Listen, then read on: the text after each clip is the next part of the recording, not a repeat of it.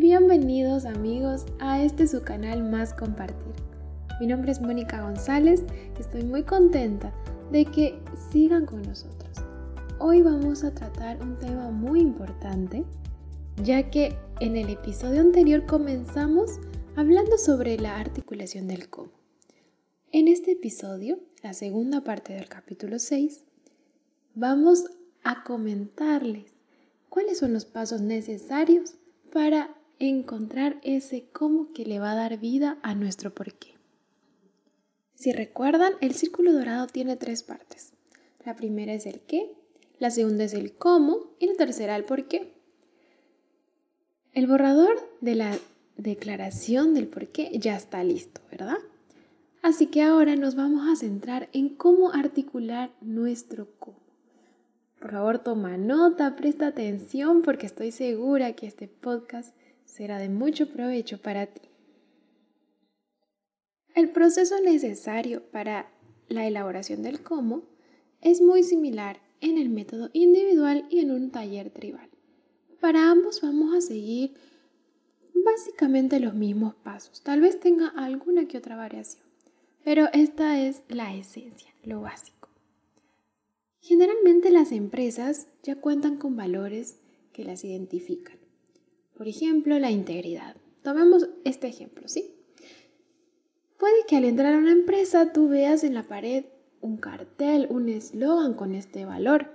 Entonces sabemos cuál es ese valor que la empresa ha adoptado como suyo. Muy bien, ahora imagina que llegas a una empresa y te encuentras con algunos empleados y les preguntas qué significa para ellos integridad. Puede que cada uno tenga una respuesta distinta, dependiendo de lo que entiendan por integridad.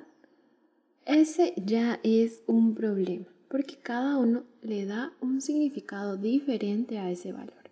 Otro punto a recalcar es que los valores como honestidad, integridad, diversidad, no son los cómo. ¿Qué son esos valores entonces? Son aspiraciones. Expresan cualidades que a la empresa le gustaría tener, pero que no necesariamente las tiene. Y sabemos que los cómo no es lo que tú quieres llegar a ser, sino cómo eres realmente cuando estás en tu mejor momento. Este principio se aplica igualmente al propósito. Otra diferencia que podemos encontrar entre los valores y el cómo es que los valores no son acciones. Presta atención, cortesía no es una acción, pero esta frase, tratar a la gente con respeto y bondad, sí lo es, entonces se transforma en un cómo. Esta distinción es muy, muy importante. Imagina que alguien llega a trabajar por primera vez. Imagina que eres tú, tienes tu primer día de trabajo. Vas a la empresa y bueno, sabes eh, las normas, qué es lo que debes hacer para dar un buen servicio y te topas con el valor integridad. Bueno, ¿qué significa? Piensas, ¿qué espera la empresa de mí con este valor? Si solamente lees el valor integridad y nada más, no va a quedar muy claro. Pero si además de eso te dicen lo que esperan como decir siempre la verdad, no exagerar las virtudes de un producto. Eso ya es un cómo, esa es una acción concreta. Entonces, al llegar a esa empresa, sabes qué es lo que esperan de ti cuando te dicen sé íntegro. Por lo tanto, para que los empleados realmente puedan compartir los valores de una empresa, se les debe decir de qué manera esos valores se van a manifestar en el día a día. Por lo tanto, deben ser simples y aplicables. Algo que puede surgir si tú estás ofreciendo estos servicios a una empresa es que los líderes, los gerentes no quieran invertir dinero en esto. ¿Por qué? Porque puede ser que ya hayan trabajado con alguna consultora y, bueno, como resultado de este trabajo, el producto fue estos valores que ya rigen a la empresa, que ya la identifican. Entonces, hacer todo un nuevo proceso de vuelta tal vez suene como una pérdida de tiempo y de dinero. Pero lo que debes mostrarles a estos líderes es que no necesariamente los valores van a cambiar. Tal vez puedan conservarse y junto con este proceso del descubrimiento del por qué, con esos temas que surjan, van a poder unirse estos nuevos temas y los valores y dar un resultado mucho más enriquecedor. Y ahora quiero contarte una historia. Antes de contarte, recuerda esta frase. Tus cómo le dan vida a tus por qué. Le da vida a tu propósito. Así que presta mucha atención para que veas el siguiente ejemplo. Muy bien, voy a contarte la historia de Enrique Uribe. A finales de la década de los 50, cuando Enrique vivía en Costa Rica, se le ocurrió una gran idea. Quería importar una idea revolucionaria de los supermercados de Estados Unidos. ¿Qué significaba esto? Bueno, en Costa Rica, en esa época, la gente aún acostumbraba a ir a la tienda y pedirle a la persona encargada que estaba en el mostrador que por favor le vendiera un litro de aceite, un kilo de harina o una barra de pan. Entonces el encargado, él mismo pesaba la harina, sacaba el aceite, etcétera, etcétera. Así había funcionado el mercado por años. Pero en Estados Unidos las cosas habían cambiado y Enrique quería traer esa idea para su país. Y aun cuando para nosotros resulte increíble, ingeniosa, porque eso es lo que existe ahora, en ese tiempo a la gente no le pareció tan buena. Incluso le pareció ridículo, porque creían que iban a haber robos, cómo iban a poder controlar quién sacaba o se robaba o se llevaba más producto. Entonces no estaban tan convencidos. Pero 10 años después, ¿eh? no fue tan rápido el cambio, junto con sus hermanos Marta, Flori y Luis, pudieron abrir el supermercado más por menos. Y así fue como la visión de Enrique se hizo realidad. Y bueno, adivina qué, al público le encantó. Así que la tienda empezó a crecer y creció tanto que se convirtió en la cadena de supermercados más grandes de Costa Rica, con más de 500 establecimientos. Y bueno, obviamente modificó completamente el mercado. Esta es la primera parte de la historia. Con el paso del tiempo, los hijos de Enrique, Rodrigo y Carlos decidieron continuar con la pasión de su padre por innovar Recuerden esta palabra, innovar.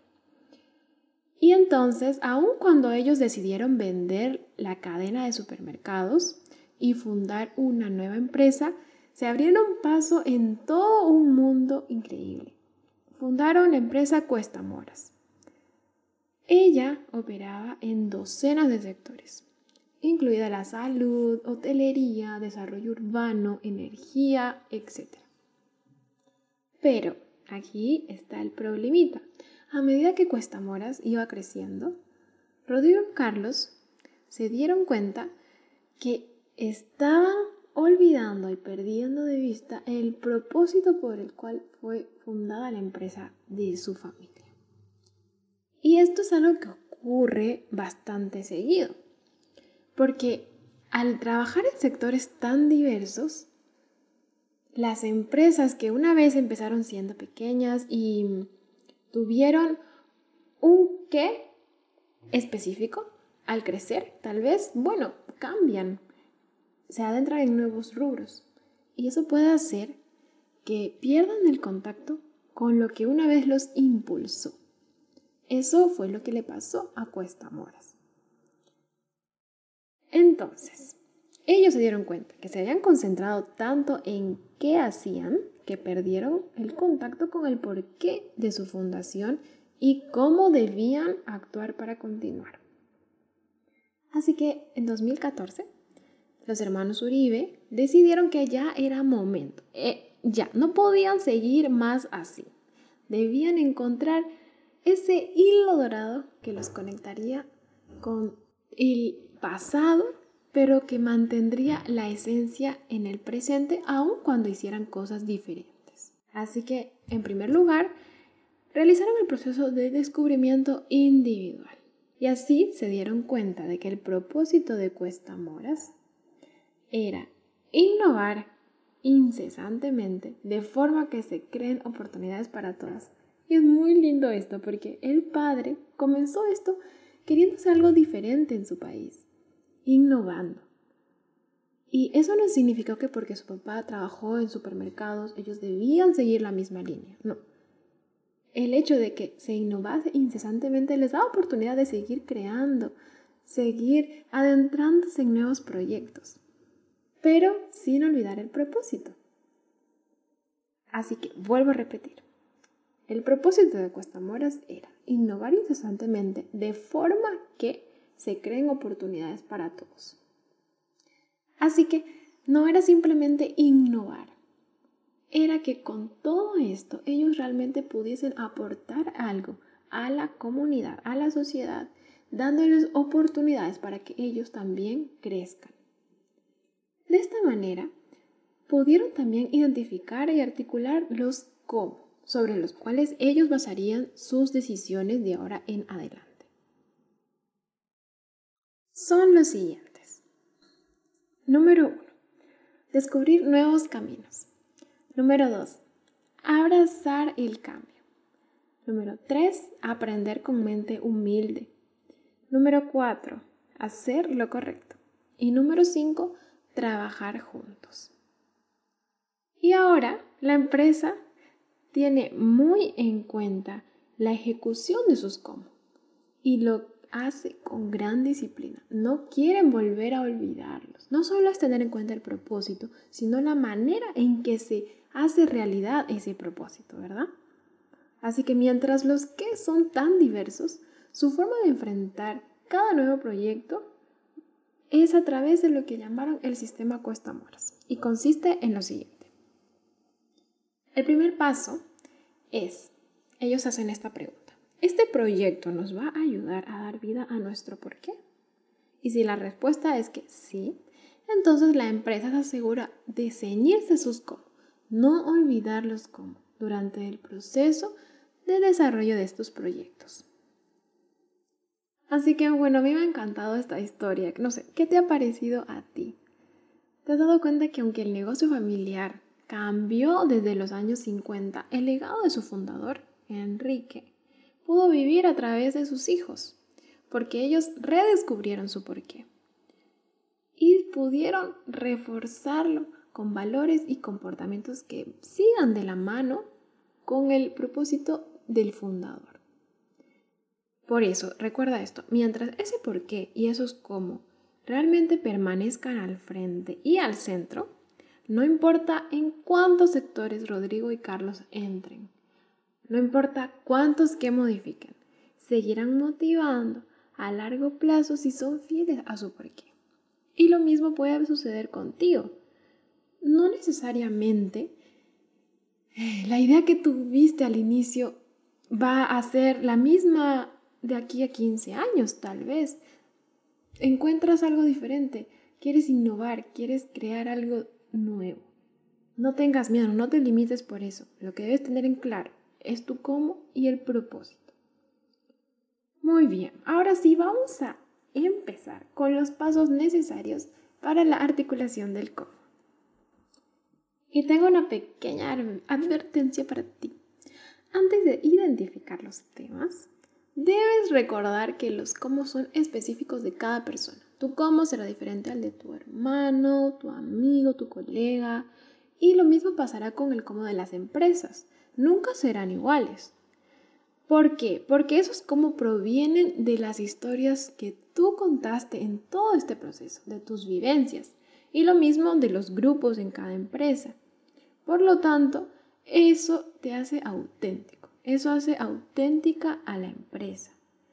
Y así, ese cómo no es simplemente una frase bonita. Tu por qué no va a ser un eslogan interesante. No, realmente va a ser algo con lo que tú vas a vivir, va a ser parte de tu vida, tu estilo de vida. Teniendo esto en claro, vamos a comenzar. Si tienes una hoja a mano, este es el proceso que se va a hacer. Número 1. Debes seleccionar los temas que restaron de la declaración del porqué. Número 2. Defínelos cómo. Y número 3. Ponlos en contexto. Realmente este capítulo es muy lindo porque es súper práctico. Así que espero que esta parte puedas disfrutarla tanto como yo. Vamos juntos. ¿Recuerdas que cuando empezamos todo este proceso del descubrimiento del porqué, se identificaron varios temas a partir de las historias que se iban contando, ¿verdad? Y uno o dos de esos temas se utilizaron en la declaración del porqué. Los otros temas quedaron guardados y les dije que lo íbamos a usar para algo muy importante. Bueno, ahora llegó el momento porque esos temas que restaron son los cómo. Van a convertirse en tu el paso número uno, selecciona los temas. Debes tachar los que ya están en la declaración del porqué. Y luego señala los que, según tú, son más importantes. Y no deben ser más de cinco. ¿Por qué? Porque está comprobado que las ideas pueden agruparse en no más de cinco puntos.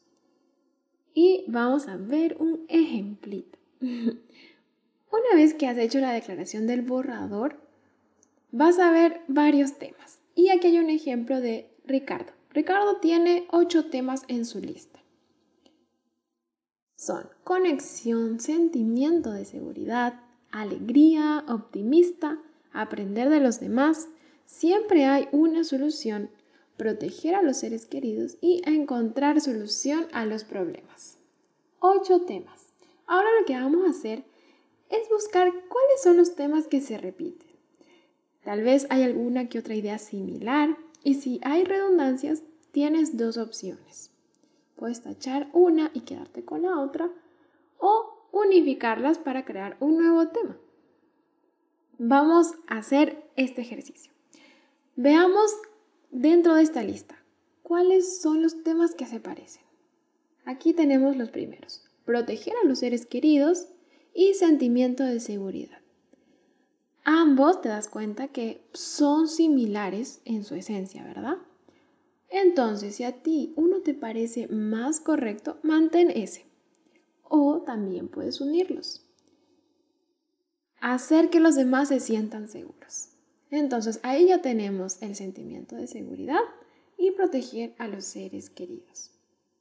Otra coincidencia es siempre hay solución y soluciona los problemas. Puedes combinarlos a ambos o mantener uno. Aquí Ricardo mantuvo, siempre hay una solución. Muy bien, y ahora cuando hay dos palabras como alegría y optimista, que en el diccionario es verdad que tienen diferentes significados, pero en la realidad pueden estar relacionadas. Lo que debes hacer siempre que haya alguna duda en todo este proceso del descubrimiento del porqué es recurrir a las historias. Esas historias te van a evocar el sentimiento que ellas te tienen. Y así podrás ver cuál es el más adecuado. El sentimiento que las palabras te hacen experimentar te permitirán elegir el correcto. En este caso fue optimista. Y ahora sí, veamos los cinco temas con los que Ricardo se quedó. Conexión, optimista, hacer que los demás se sientan seguros, siempre hay una solución y aprender de los demás. Y ahora sí ya has terminado el primer paso. En tu hoja en blanco anota estos cinco temas para que no se te olviden. Ahora pasamos al paso número 2. Define tus cómo. Muy bien, quiero que recuerdes esto. Tus cómo son lo, que le da vida a tu por qué. Y deben ser acciones. Puede ser que entre tus temas hayan atributos como honestidad o adjetivos como decidido, pero esto no es una acción. Por lo tanto, lo que vamos a hacer ahora es convertir estas palabras que no son acciones a posibles como. Así que si tus temas ya son acciones, excelente. Pero si aún no lo son, esta es la forma en que vamos a transformarlas. Por ejemplo, usamos todavía los temas de Ricardo. Optimista. Hay varias formas, ¿verdad? En las que tú puedes transformar esta palabra en una acción. Aquí hay algunas posibilidades. Buscar lo positivo en todo. Ver el vaso medio lleno. Mirar al futuro, no al pasado. Mirar el rayo de luz en cada nube. Si este fuera tu cómo, ¿cuál elegirías? ¿Cuál se asemeja más a, a, esa historia que está detrás, a lo que te hizo sentir? Lo mismo que hizo Ricardo fue ver las historias del cual provino esta palabra y se dio cuenta que buscar lo positivo en todo se asemejaba más al sentimiento que esa historia, esa experiencia provocó en él. Y otros de sus temas fueron conexión. Se transformó en conectar con la gente de forma significativa. Hacer que los demás se sientan seguros. ¿Ves? Esta ya es una acción. Así que esto queda tal cual. El siguiente, aprender de los demás. Esto se transformó en aprender algo de cualquiera. Siempre hay una solución. Buscar soluciones creativas. Tú Ve la mejor forma, las palabras que mejor te hagan sentir, que más se identifiquen contigo. Así que esta es la manera de que puedas transformar atributos y adjetivos en acciones. Date cuenta cómo pequeños cambios en el lenguaje no fue la gran cosa, no fue un super cambio, simplemente fueron pequeños cambios. Esto te permitió obtener la acción para que tú puedas poner en práctica estos como diariamente. Y debes asegurarte de que las palabras evoquen las historias de las cuales provienen. De esta manera, la conexión emocional es lo que motivará a las personas a utilizarlos como. Esa conexión emocional es lo que a ti te va a motivar a que esos como realmente puedan ser aplicables día a día no necesariamente es que simplemente sean sencillos y prácticos. Realmente deben hacerte sentir algo, impulsarte, motivarte. Y una vez terminados, anota ya en la siguiente hoja este segundo paso. ¿Cómo definiste tus cómo? Y ahora sí, el tercer paso, ponerlos en contexto. Una vez que ya articulaste tus cómo, es una muy buena idea poder fortalecer estos cómo añadiendo una pequeña descripción de cómo sería llevarlos a la práctica. Estas descripciones también deben ser sencillas, la más sencilla posible. Esto hará que sea mucho más fácil llevarlas a cabo, ¿verdad? Siguiendo el ejemplo de Ricardo, vemos cuáles son las descripciones que él añadió a sus cómo. En buscar lo positivo en todo, puso, cuando las cosas parezcan que van mal, busca el lado positivo de las mismas. Conectar con la gente en forma significativa, haz que las relaciones sean personales y demuéstrale a la gente que te importa realmente. Un tercer ejemplo, hacer que los demás se sientan seguros. Confía en los demás y hazles saber que estás para cubrir sus espaldas. Aprender de cualquiera. Estar abierto a los puntos de vista y a las ideas de otros. Cualquiera puede tener algo que enseñarte. Buscar soluciones creativas. Asumir que siempre hay una solución y no rendirse hasta encontrarla.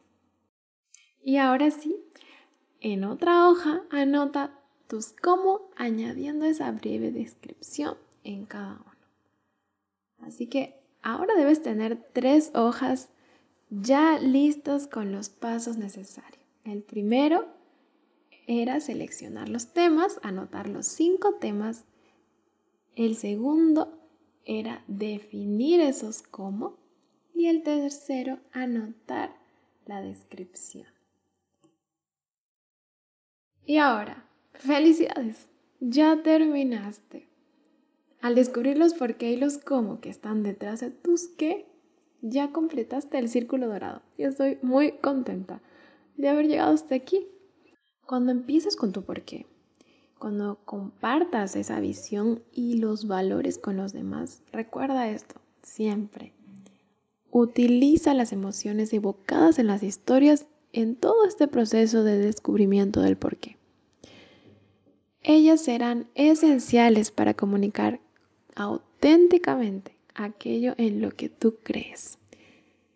Y no hay mejor manera de predicar, podría decirse, que viviendo lo que uno dice. Mientras más leales seamos a lo que creemos, mayor confianza tendrá la gente en nosotros y se motivarán a buscar también este descubrimiento de su porqué, a encontrar su propósito. Gracias por habernos acompañado hasta aquí. Que tengas una excelente mañana, una hermosa tarde, hermosa noche y espero que realmente hayas disfrutado este momento. No olvides seguirnos en nuestras redes sociales como Más Compartir y en nuestra página web máscompartir.com. Nos vemos en el siguiente episodio. Hasta la próxima.